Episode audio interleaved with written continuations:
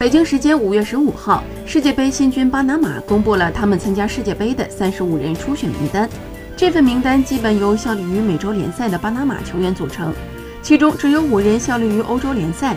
巴拿马国家队去年历史性的杀入世界杯决赛圈。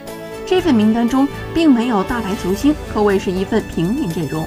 巴拿马队内没有什么知名球员，唯一在中国有些知名度的华裔后卫罗伯托·陈没能入围这份名单。意味着无缘今夏世界杯。